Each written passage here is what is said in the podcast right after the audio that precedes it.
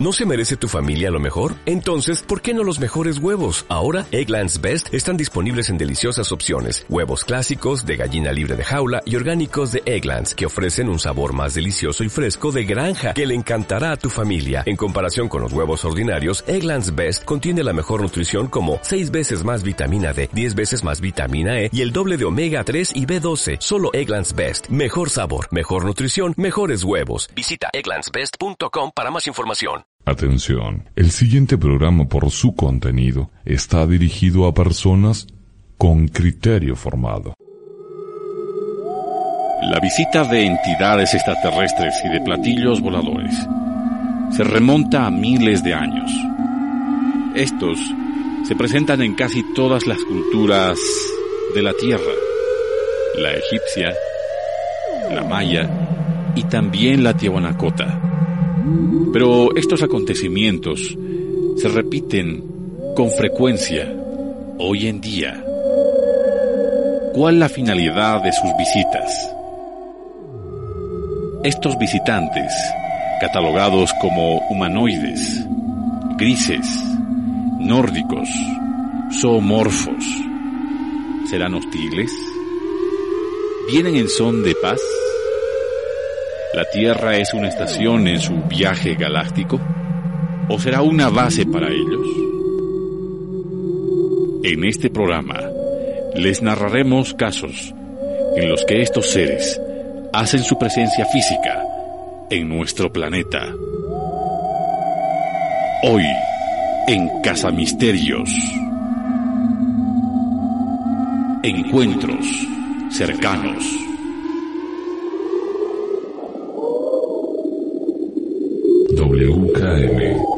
Paranormal presenta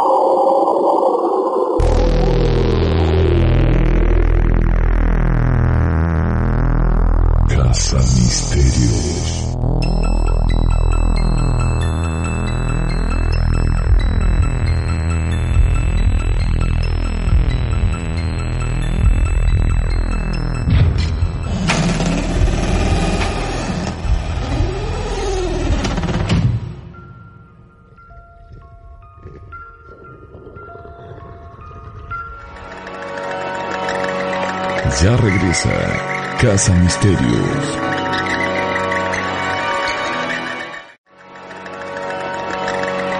Volvemos con Casa Misterio.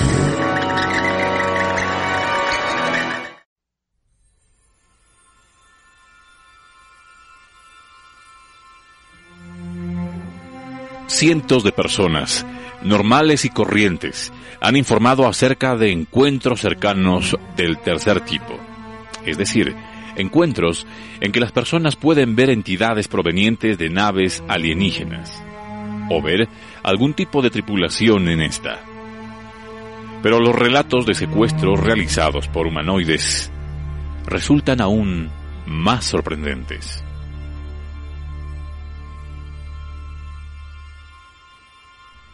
¿Son los humanoides ocupantes de los ovnis? ¿Y los propios ovnis simples imágenes proyectadas para que los testigos sensibles las vean?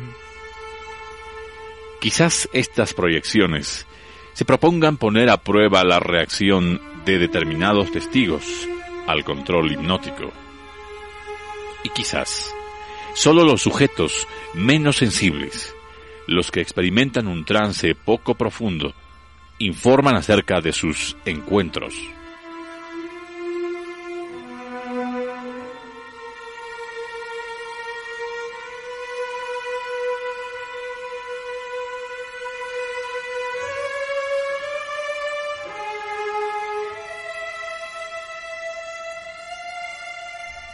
¿Son los humanoides ocupantes de los ovnis? ¿Y los propios ovnis simples imágenes proyectadas para que los testigos sensibles las vean? Quizás estas proyecciones se propongan poner a prueba la reacción de determinados testigos al control hipnótico. Y quizás solo los sujetos menos sensibles, los que experimentan un trance poco profundo, informan acerca de sus encuentros. Y por supuesto, aquellos que no son sensibles al hipnotismo no tienen ningún encuentro del que informar. Pero para aquellos que son susceptibles a la hipnosis, los sujetos de trance profundo, la historia puede ser muy diferente. Muchos testigos de ovnis o de sus ocupantes humanoides han sufrido amnesias temporales, inexplicables. En los últimos años se han obtenido testimonios haciendo recordar estos lapsus a sujetos en trance profundo.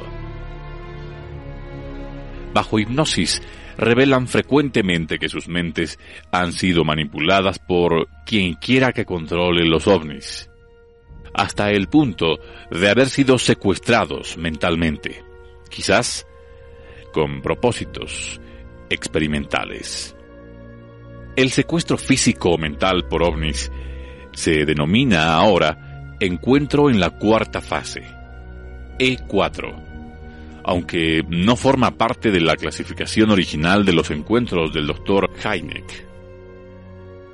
La conexión entre los encuentros en la tercera fase e3 o informes de contactos y los siniestros, encuentro en la cuarta fase, E4, puede verse claramente en los siguientes casos. 17 de marzo 1978, Manchester, Inglaterra.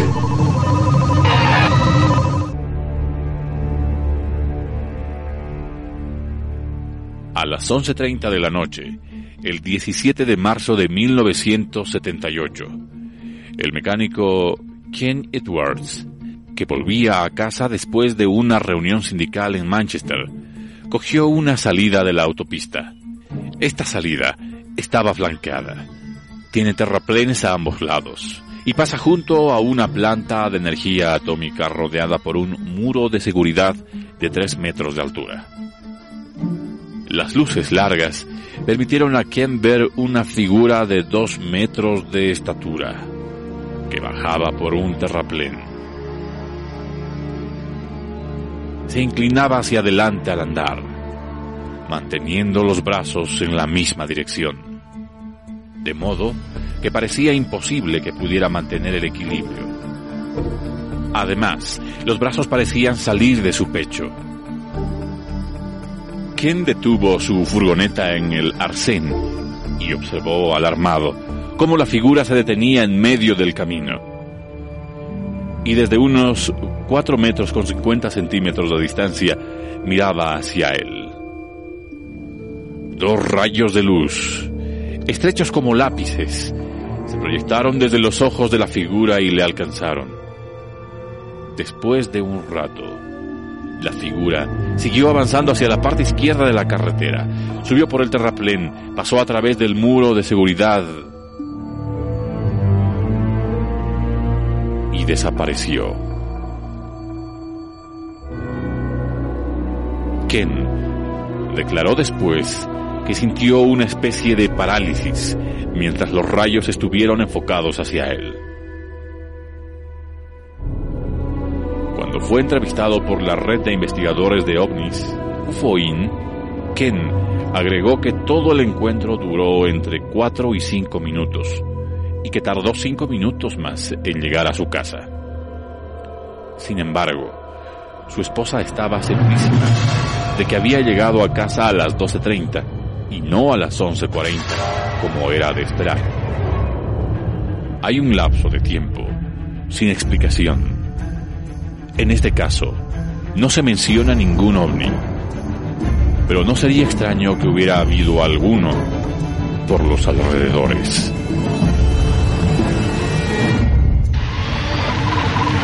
de agosto 1963, Belo Horizonte, Brasil. Otro encuentro terrorífico tuvo lugar en Belo Horizonte, Brasil, a las 7.30 de la tarde del 28 de agosto de 1963. Tres niños estaban en el jardín de su casa, jugando junto a un pozo. Vieron un objeto esférico que flotaba en el aire, a unos 5 metros sobre el jardín.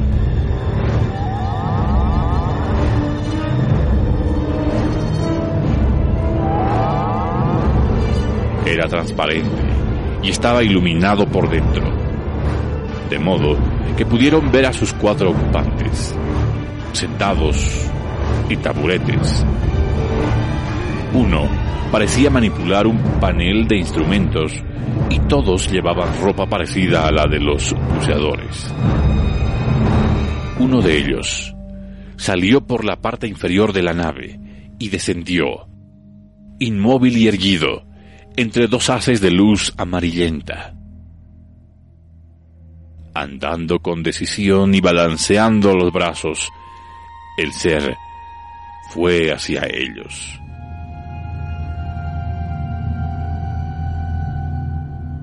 Miró a los niños con su único ojo, hizo algunos gestos con las manos, emitió extraños sonidos y después se sentó en el brocal del pozo.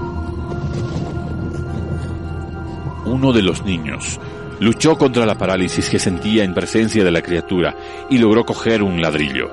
Instantáneamente el ser emitió un rayo de luz que salía de su parte central hacia él y el ladrillo cayó de su mano.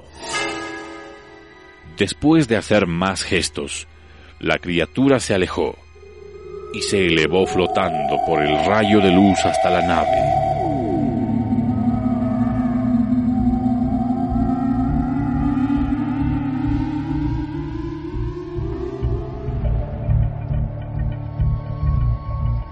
En ese momento, se produjo un gran resplandor y la esfera se elevó por el cielo oscuro.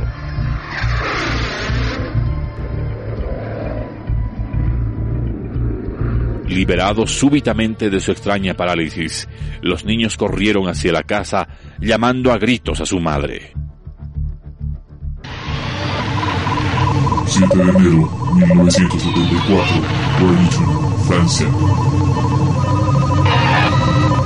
A eso de las 8.40 de la noche, el 7 de enero de 1974, un hombre de negocios, belga, conducía su coche cerca de Warrington, en la frontera con Francia. Cuando, de repente, los faros se apagaron, el motor se detuvo y la radio enmudeció. Puso el freno de mano y vio en un campo a unos 150 metros de distancia apoyado sobre tres patas. Entonces, sintiendo un temor creciente, se dio cuenta de que dos extrañas figuras se acercaban a él. La más pequeña, que se parecía mucho al hombrecillo de la publicidad de Michelin, llevaba un casco redondo, tenía ojos como canicas y un tajo en lugar de boca. La más alta llevaba una especie de uniforme un cinturón con balas y un casco cúbico. Sus caras parecían idénticas. El ser más alto abrió la boca, y el alarmado hombre de negocios sintió una conmoción en la nuca y oyó un sonido modulado.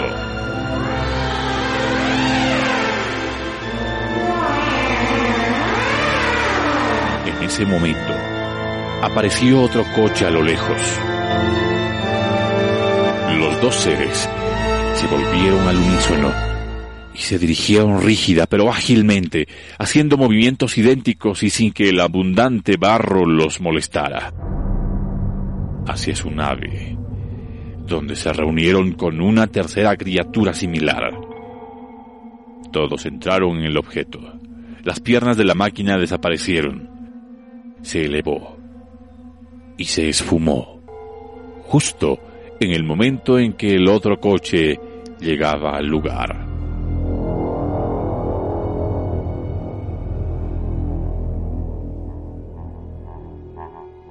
Si estos informes detallados y diferentes narran casos de proyecciones, ¿cómo las hacen? En un artículo publicado en la Flying Saucer Review en 1980, J. Adams consideraba algunos rasgos de otros informes sobre humanoides, en los que estos solo eran parcialmente visibles, y a los que se puede agregar el caso de Oscar Iriart en Argentina. quien quedó intrigado al ver que los seres que encontró en 1968 tenían únicamente piernas transparentes. El señor Adams hace una lista de seres que han sido vistos de pie, en el aire, otros que se deslizaban sobre el suelo, los que aparecían rodeados por un halo y los que se desvanecieron o desaparecieron bruscamente. Todos esos fenómenos, dice, son rasgos típicos de los hologramas. Técnicamente, tenemos la posibilidad de proyectar en el espacio abierto un objeto que sea visualmente sólido, usando un rayo de luz, especialmente un rayo láser, y una lámina transparente que contiene la imagen y no tiene por qué ser tan grande como la imagen resultante de la proyección. Anomalías tales como las imágenes parciales pueden ocurrir cuando el rayo es oscurecido. Los humanoides observados con tanta frecuencia serán producidos por una variante de la holografía que tiene la posibilidad de penetrar en la mente humana? 1 de julio 1965, Bases Alpes, Francia. El 1 de julio de 1965, el granjero Maurice Massé andaba por un viñedo contiguo a uno de sus campos de lavanda en Valensole, Bases Alpes, Francia cuando vio en el campo un objeto que tenía la forma de un balón de rugby y el tamaño de un coche Dauphine. Cerca, habían dos seres pequeños, descritos como del tamaño y la complexión de un niño de ocho años, que estaban cogiendo flores de lavanda. Massé se dirigió hacia ellos sin vacilar pero fue visto por una de las criaturas que lo apuntó con una vara. Quedó inmóvil, paralizado. Cuando las criaturas volvieron a su nave lo hicieron subiendo como burbujas por un haz luminoso.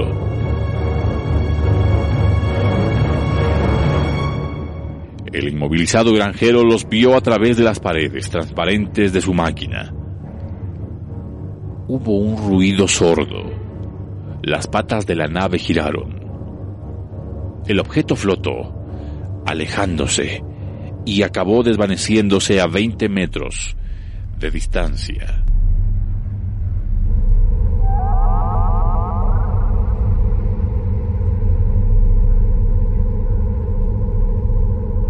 Parece significativo que las características faciales de las criaturas de Valensole fueran similares a las de los seres que participaron en un clásico de encuentro cercano de cuarto tipo. El secuestro de Betty y Barney Hill en New Hampshire en 1961 y de los que secuestraron a Antonio Villas Boas en Minas Gerais, Brasil, en 1957, para examinarlo y llevar a cabo experimentos sexuales. A medida que disponemos de más informes, han empezado a surgir de ellos fascinantes parecidos y pautas de conducta humanoide, incluso en casos en que testigos no conocían las historias de otros contactos en otras partes del mundo. Y ahora, consideremos un último caso, que podría darnos algunas pistas acerca de lo que puede estar sucediendo. 31 de mayo 1974, Sudáfrica. A primera hora del 31 de mayo de 1974, una pareja joven, Peter y Francis, iban en coche desde Salisbury, en lo que entonces era Rhodesia, hacia Durban, en Sudáfrica, por el puente de Beit su coche, un Peugeot 404, fue escoltado por un objeto brillante. Desde cerca de un Buma hasta las inmediaciones de Fort Victoria. Todas las luces desaparecieron, salvo un extraño resplandor en la parte exterior del coche, que aparentemente no era controlado por su conductor. Hacía mucho frío. En Fort Victoria, cuando se detuvieron para poner gasolina, el ovni se elevó y desapareció temporalmente. Reemprendieron la marcha a las 5.30 de la mañana. Ahora, los escoltaban dos ovnis. Uno estaba exactamente encima de ellos. El terreno seco familiar cambió súbitamente y apareció una vegetación tropical y pantanos. El camino se hizo más recto. Peter estaba en un estado semi-comatoso. Una fuerza ajena a él controlaba el coche. Francis se durmió a las 6.15 de la mañana. Despertó alrededor de las 7, cuando estaban a algo más de un kilómetro del puente Bates. Nuevamente, los ovnis se elevaron mucho, como si obedecieran a una señal. Los funcionarios de la frontera rieron cuando vieron a la pareja envuelta en mantas, en una estupenda mañana cálida. Cuando cruzaron el puente y fueron a poner gasolina en Sudáfrica, descubrieron atónitos que el depósito seguía lleno. El coche no había consumido prácticamente nada en un viaje de 280 kilómetros. Eso era todo lo que recordaban Peter y Francis de su extraño viaje. Pero seis meses después, inquietos todavía por su extraña experiencia, se pusieron en contacto con el Natal Mercury de Durban. Después de leer un artículo que trataba con comprensión de los testigos de un ovni, se llamó al investigador Carl van Blierden, quien, suponiendo que habían perdido la noción del tiempo, logró que un médico interrogara a Peter bajo hipnosis. El resultado fue un relato mucho más detallado del extraordinario encuentro. De acuerdo con este, cuando dejaron atrás Fort Victoria, el ovni que estaba encima de ellos envió rayos de luz sobre el coche. Usándolos y usando la radio lograron controlarlo. Colocaron pantallas a su alrededor y proyectaron en ellas escenas de vegetación tropical. El coche fue teleportado por encima del camino. Peter sintió lo que iba a ocurrir y luchó mentalmente contra la invasión. Añadió que él y Francis fueron programados en el interior del coche y que su esposa se durmió a causa de la voz de ellos que hablaban por la radio del coche. Parece que Francis no es sujeto capaz de caer en un trance profundo, pero Peter sí, y además posee facultades psíquicas. Bajo hipnosis, manifestó que ellos lo habían descubierto en solo siete segundos. Un ser bajó por el rayo de luz y se sentó junto a la dormida Francis. Podía adoptar cualquier forma que deseara. Peter dijo que entonces le enseñaron el interior del ovni. También se le comunicaron muchos datos acerca de los extraterrestres, gran número de los cuales viven, según le dijeron entre nosotros, en la Tierra. Nunca intervienen directamente en nuestros asuntos, pero son los que planean, los que influyen, los que persuaden. El resto del mensaje es bastante incoherente. En su estado consciente normal, Peter parece un joven sensato y práctico, que no prestaría atención a semejantes tonterías. Pero sigue en pie el hecho de que hipnotizado cuenta una extraordinaria historia, según la cual pretende haber sido secuestrado por extraterrestres. ¿Acaso ha sido elegido por alguien en algún sitio porque es un sujeto de trance profundo? Los humanoides ¿Serán simples proyecciones de mentes extraterrestres o son imágenes que ya están en el subconsciente de los testigos y son extraídas y devueltas a él de un modo más impresionante? Como sugería Maxwell Cates.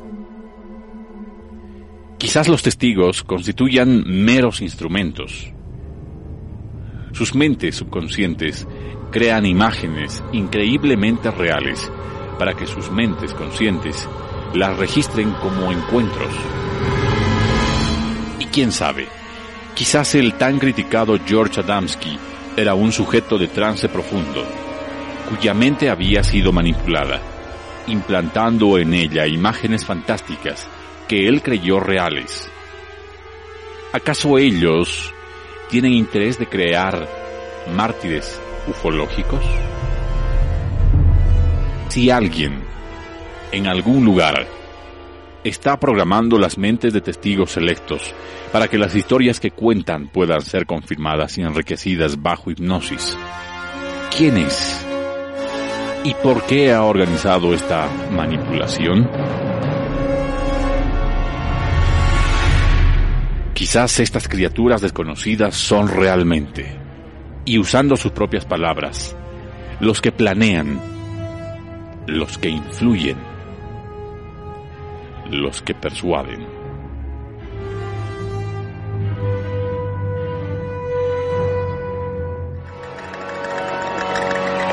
Ya regresa Casa Misterios.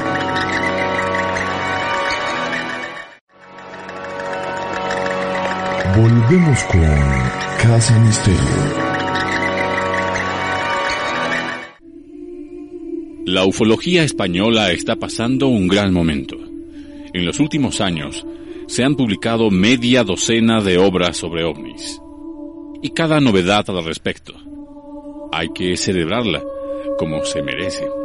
Este es el caso de la ópera prima de Javier García Blanco, un libro que lleva por título Humanoides y por subtítulo Encuentros con entidades desconocidas. Lo publicó la editorial EDAF y la obra le confirma como el último gran investigador y periodista especializado en ovnis que ha aparecido en España, tras haber sido redactor de la revista Más Allá. Actualmente lo es de la revista Año Cero, en donde ha publicado decenas de trabajos realmente interesantes. Humanoides aborda uno de los aspectos más inquietantes de los encuentros ufológicos. García Blanco nos presenta magistralmente toda la intensidad y emocionalidad de este tipo de casos. Y lo hace cumpliendo un servicio de cara al futuro encomiable, porque revisa algunos casos clásicos de trascendencia internacional y es que Javier está en contacto permanente con lo más granado de la ufología mundial, que nos presenta desde una nueva perspectiva mucho más madura y profesional de lo que lo hicieron los primeros autores de los libros sobre el tema. Pero a la par expone un buen puñado de casos novedosos y casi desconocidos, ocurridos en España. Lo hace con estilo y con verdadera vocación lejos de redacciones informales y góticas, nos presenta lo que de verdad hay detrás de estos sucesos.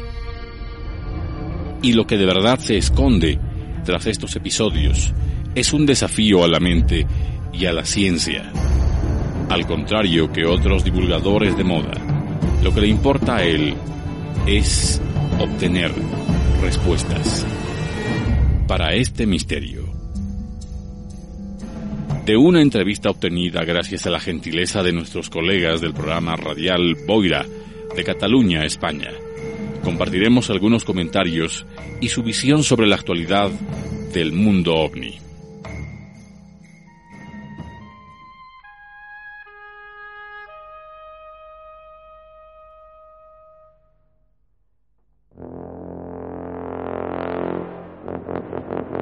Una de las películas más impactantes del fenómeno ovni es Encuentros cercanos del tercer tipo de Steven Spielberg. Para Javier García Blanco, ¿cuál la sensación en especial al escuchar las cuatro notas. Bueno, pues eh, en principio gratos recuerdos porque es una de mis películas favoritas.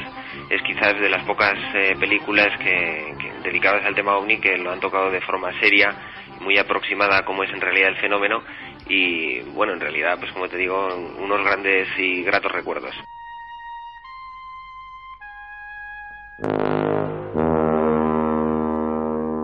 En esta película se nota la transmisión de culturas, de creencias, enfocadas a la amenaza o a la ayuda que viene del cielo.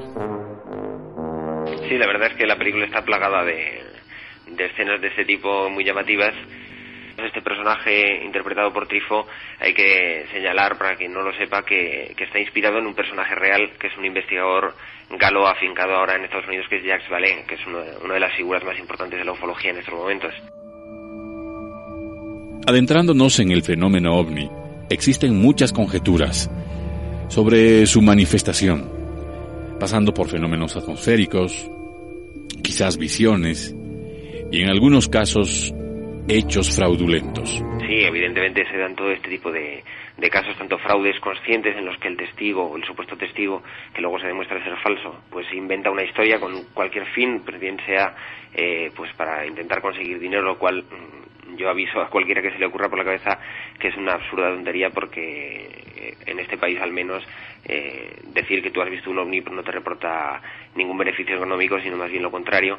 Y por otro lado pues existen eh, otro tipo de fraudes que son los fraudes que no se cometen de fraude de forma consciente sino que el testigo pues o bien ha equivocado ha confundido lo que ha visto y lo interpreta como algo sobrenatural o algo realmente anómalo o eh, bien, como tú apuntabas, pues tiene una serie de patologías psiquiátricas que, les llevan a ver eh, todo este tipo de cosas. De todas formas, no son muy frecuentes. Eh, yo puedo decir que he investigado muchísimos casos en España y lo cierto es que, al menos que yo haya podido descubrir, el, el fraude es bastante reducido, el fraude consciente.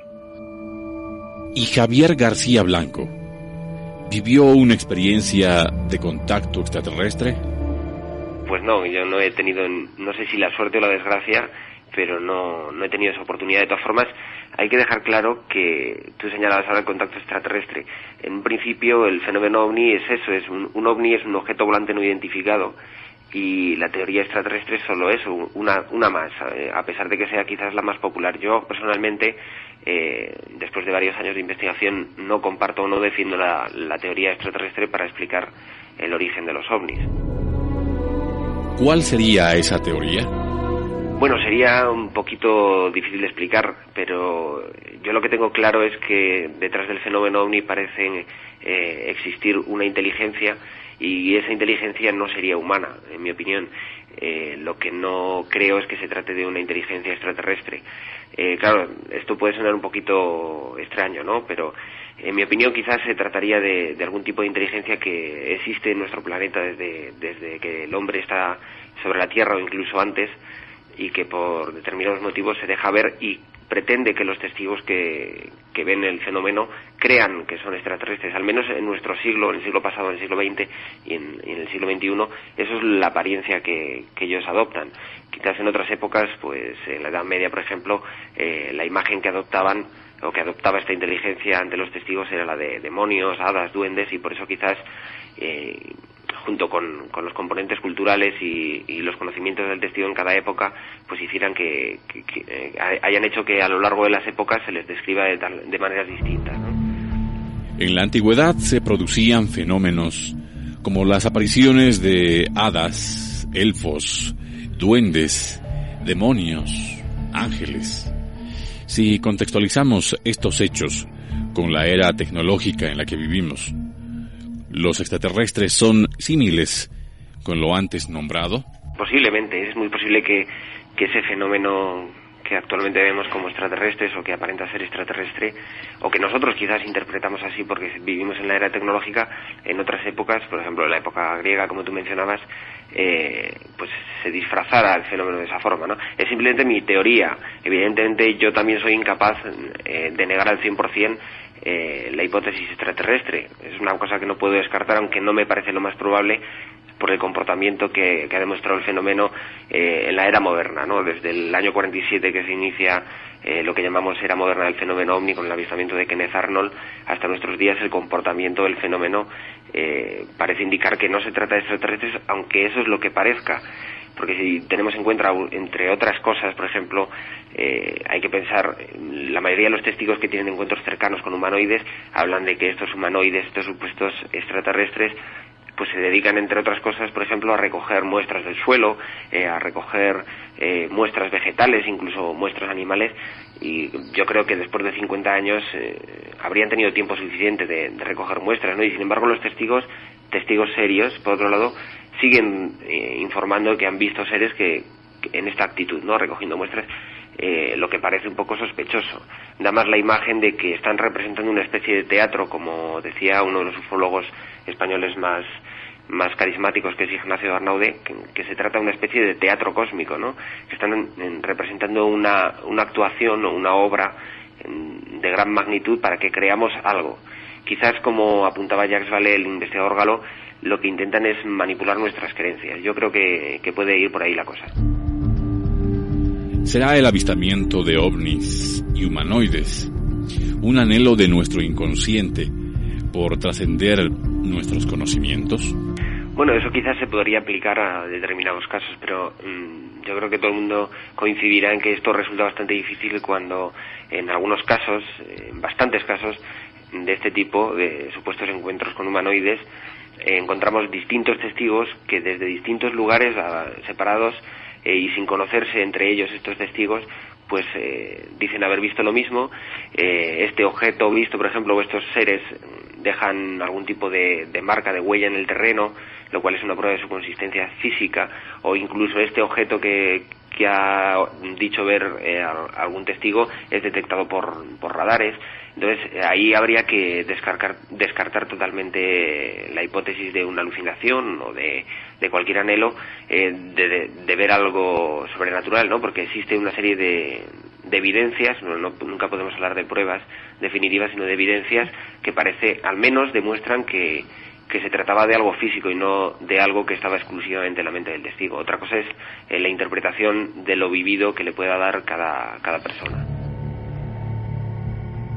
¿Cuál la razón del olor a azufre que se repite en los avistamientos? Bueno, pues es una, una pregunta que es o difícil o imposible de responder. Lo que es curioso es eso, en, que en muchos casos, de, yo recojo varios en el libro, eh, se produce eh, por parte de los testigos esa mención al olor a azufre, que es un olor característico y que si lo traemos a otras épocas, eh, tenemos que recordar que los testigos o los supuestos testigos de encuentros con demonios en la Edad Media, por ejemplo, ya hablaban de ese olor azufre. De hecho, eh, seguramente esa vinculación o esa relación que se ha realizado entre el demonio y el olor azufre puede venir muy bien de la existencia en épocas pasadas de encuentros de este tipo, ¿no? Eh, lo cual nos puede dar una, una idea de, de que algunos casos parecen muy creíbles, porque ¿quién, eh, ¿por qué habríamos de pensar o por qué habrían de pensar testigos del siglo XX que si, se estuvieran inventando el caso que un extraterrestre tendría que oler a azufre y sin embargo esa característica coincide con los relatos de la Edad Media. Por eso yo creo que, como decía antes, que, que podría tratarse el mismo fenómeno con distinto disfraz. Existen muchas clases de humanoides. Incluso se habla de humanoides de aspecto robótico. Cierto es que eh, dentro de la casuística humanoide encontramos de todo tipo, ¿no? Casi hay tantos seres o tantos tripulantes de los ovnis como testigos, aunque existen casos que, coinciden en, lo general, ¿no? Y, se distinguen en los detalles. Y como dices, una de las tipologías es eh, los seres de aspecto robótico. Los testigos a veces eh, aseguran que, los tripulantes de estos ovnis parecen más bien robots y no seres humanos, entre comillas tanto por su comportamiento, eh, la forma de moverse, la forma de actuar, como por su aspecto, ¿no? Seres de aspecto metálico, eh, sin rostro más o menos humano eh, o sin rasgos humanos como podría ser pues nariz, ojos, orejas y que muestran pues un, aspecto robótico. En España también tenemos bastantes casos, uno de ellos quizás el más conocido que incluso pues salió en televisión en la época fue el del rejoneador Rafael Peralta que, que, en Huelva, en Punta Umbría, tuvo un encuentro de este tipo con un ser muy alto de aspecto robótico. En 1954 se produjo una oleada de avistamientos en Francia. ¿Qué se puede destacar de esos hechos? Bueno, yo destacaría sobre todo el caso de Marius de Will, que se produjo el 10 de septiembre de, aquel año, del año 54, y otro suceso que tuvo lugar aquel mismo día y, que protagonizó un campesino, Antoine Massot, y que bueno, lo interesante de estos dos casos es que eh, el uno complementa al otro, porque los dos testigos eh, no se conocían entre ellos, estaban separados por varios cientos de kilómetros y sin embargo declararon, sin haber mm, conocido todavía lo que le había ocurrido al otro a través de la prensa ni, ni por otro medio, declararon haber tenido un encuentro bastante similar. Eh, Marius de Will, que era un, obrero de la metalurgia, eh, vivía en una zona fronteriza con Bélgica, tuvo un encuentro con, con un ovni que aterrizó en las vías del tren que existían junto a su casa y, y se topó con dos seres de escasa estatura que según él llevaban una especie de escafandra, tenían rasgos asiáticos y se vio paralizado por, eh, estos seres. Eh, en, el otro caso, Antoine Massot eh, fue un, poquito antes que, Marius de Will, quizás ni siquiera llegaba dos horas antes, tuvo otro encuentro cuando regresaba a casa con, con un ser, en este caso con un solo ser, de aspecto muy extraño, con un traje ajustado, también con una especie de escafandra, y que incluso llegó a tener un contacto físico con él ya que le estrechó la mano y, y acercó un gesto un tanto extraño eh, llegó a acercar su cabeza con la de con la de Antoine y bueno como digo son dos casos muy destacados de los cientos que, que se produjeron aquel año. Hay que tener en cuenta que en tan solo espacio de tres o cuatro meses se produjeron cientos de casos similares. Quizás algunos de ellos provocados por la por la histeria o por, el, pánico que se, que se difundió eh, con los primeros casos, pero eh, lo cierto es que aquel año se produjeron muchísimos casos fiables eh, y lo más importante de todo es que esto, como decía antes, inició la oleada de, de, casos de encuentros con humanoides en todo el mundo y propició que los investigadores empezaran a tomar en serio el asunto. ¿Qué podemos decir del caso de Máximo, ocurrido en España? en 1953. Todavía quizás es más destacable si, si cabe porque se produjo en el año 53 una época en la que en España se había hablado de platillos volantes, pero mm, desde luego no se había mencionado jamás un aterrizaje eh, y un encuentro con humanoides, y, menos eh, era algo totalmente desconocido en zonas rurales como el, lugar donde se produjo esto, que fue en Villares del Saz, en Cuenca, y por parte además de un campesino de 14 años que era prácticamente analfabeto y que jamás en su vida había leído una novela de ciencia ficción y que no había leído eh, los informes, por ejemplo, de Flatbush del año 52, que era lo más reciente que había, se había mm, producido y sin embargo él describió haber tenido un encuentro con unos seres salidos de una tinaja eh, voladora, que es como él lo describió, unos seres que es curioso, eh, los rasgos eran muy similares a los que luego, eh, un año después, describiría Marius de Will, el obrero francés, porque eran rasgos eh, asiáticos.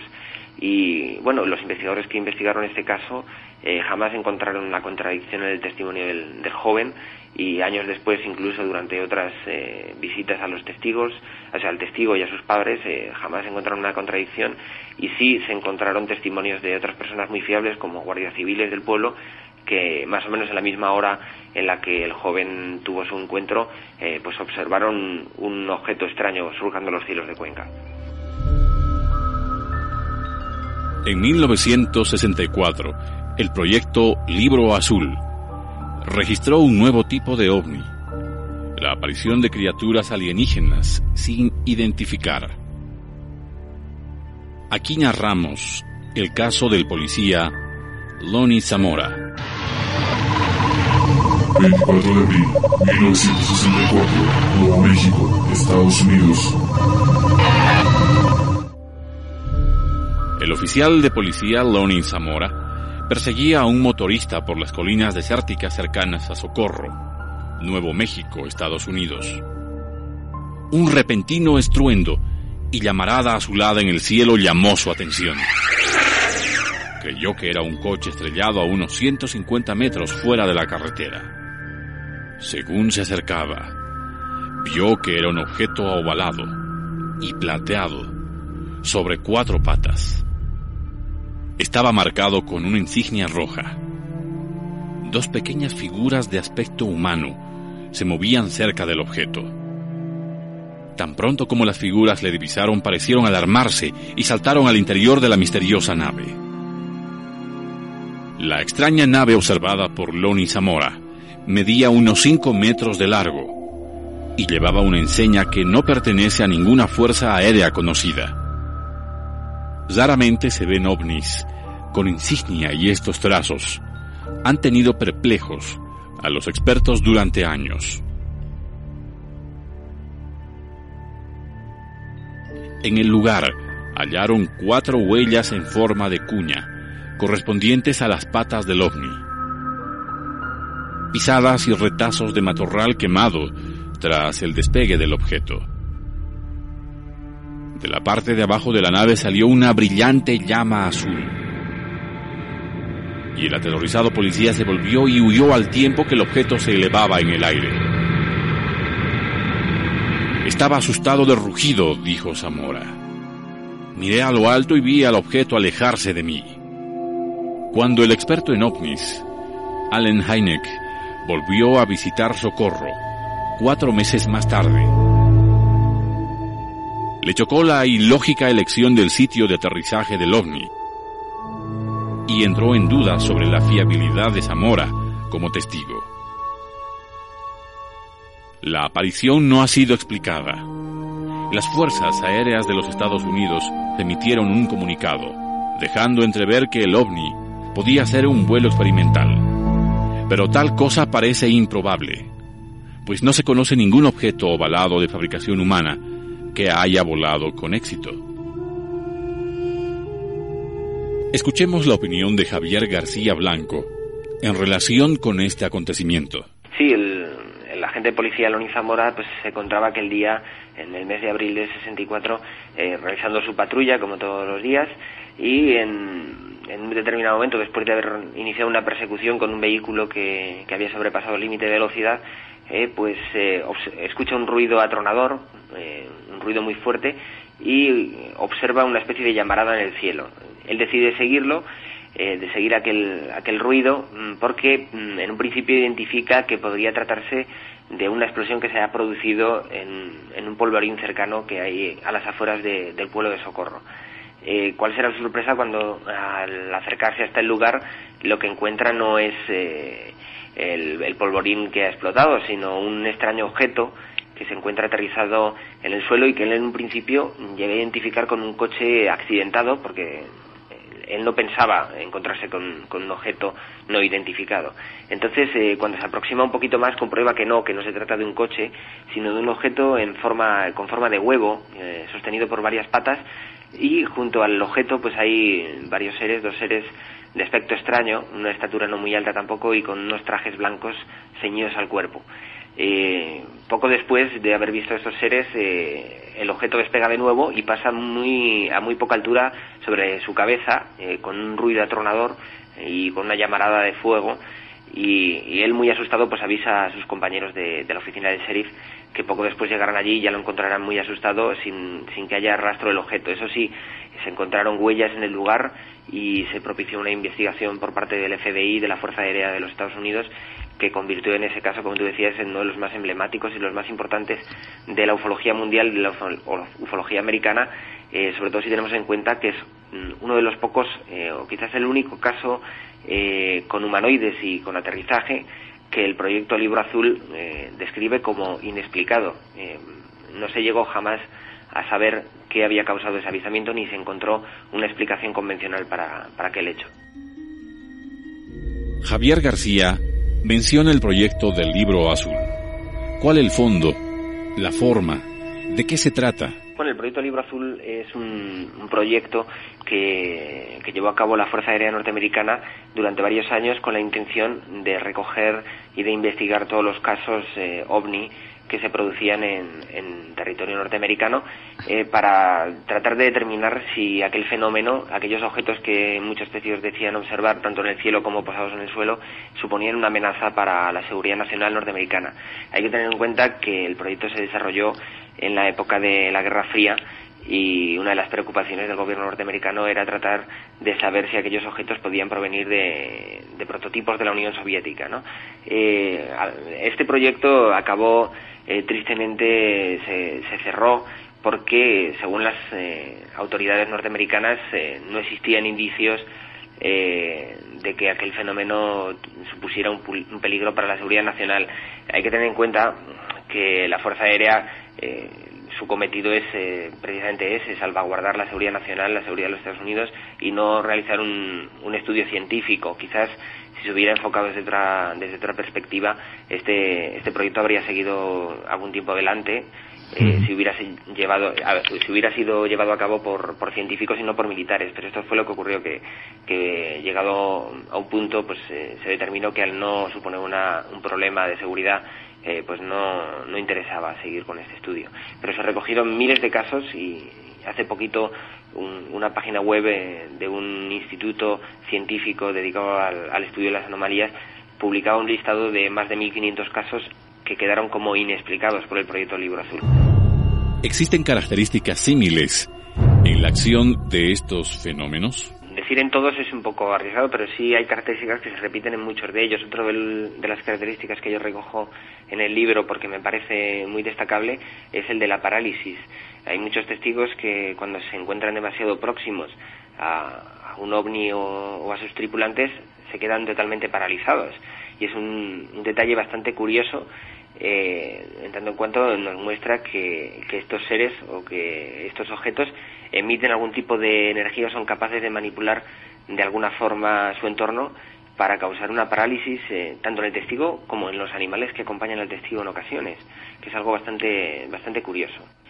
Quizás lo más destacable es, que, al menos en mi opinión, que se trata de un fenómeno real que, por desgracia, no sabemos todavía eh, cuál es su origen y sobre todo que quizás sea lo más importante cuáles son sus, intenciones, pero que fuera de toda duda se trata de un fenómeno anómalo que no se puede explicar eh, por las pautas de nuestra ciencia oficial y que seguramente seguirá trayendo de cabeza a investigadores y a científicos durante muchos años y que quizás su estudio y, su posible comprensión en un futuro puede ayudarnos a comprender un poquito mejor los entramados de nuestra realidad que seguramente son muchísimo más complejos de lo que nosotros creemos.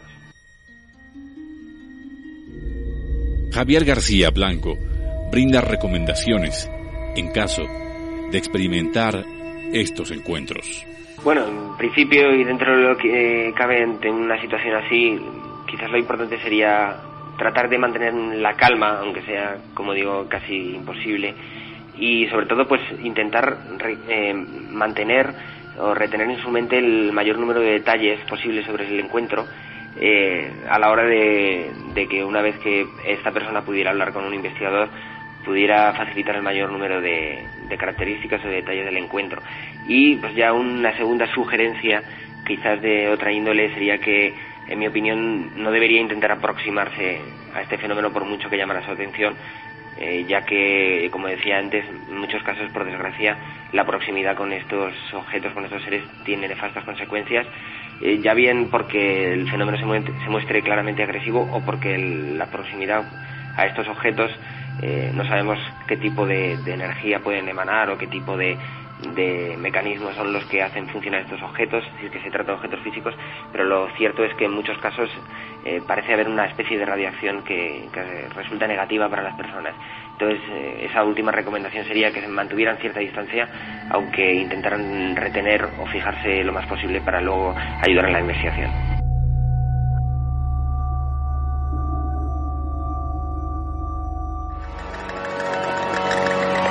Ya regresa Casa Misterios.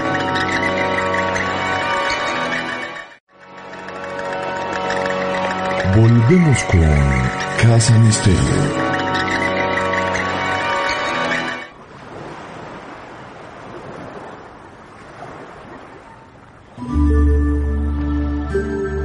Los testimonios dados por las víctimas de esta invasión a la privacidad cuestionan ciertas situaciones. Una de ellas es la supuesta superioridad de los visitantes. ¿Por qué? ¿Por qué los relatos son del todo traumatizantes? ¿No eran más avanzados? Su tecnología que les permite viajar por el espacio, si creemos en la hipótesis extraterrestre, ¿no ha tratado de superar los traumas de una operación? Claramente, los supuestos abducidos hablan de una tecnología muy similar, casi idéntica, diría a la humana. Entonces, ¿se trata de una experiencia que se ubica en la mente? En apariencia, la respuesta a este enigma va por ese camino. Soy Juan Carlos Treviño. Hasta el próximo miércoles.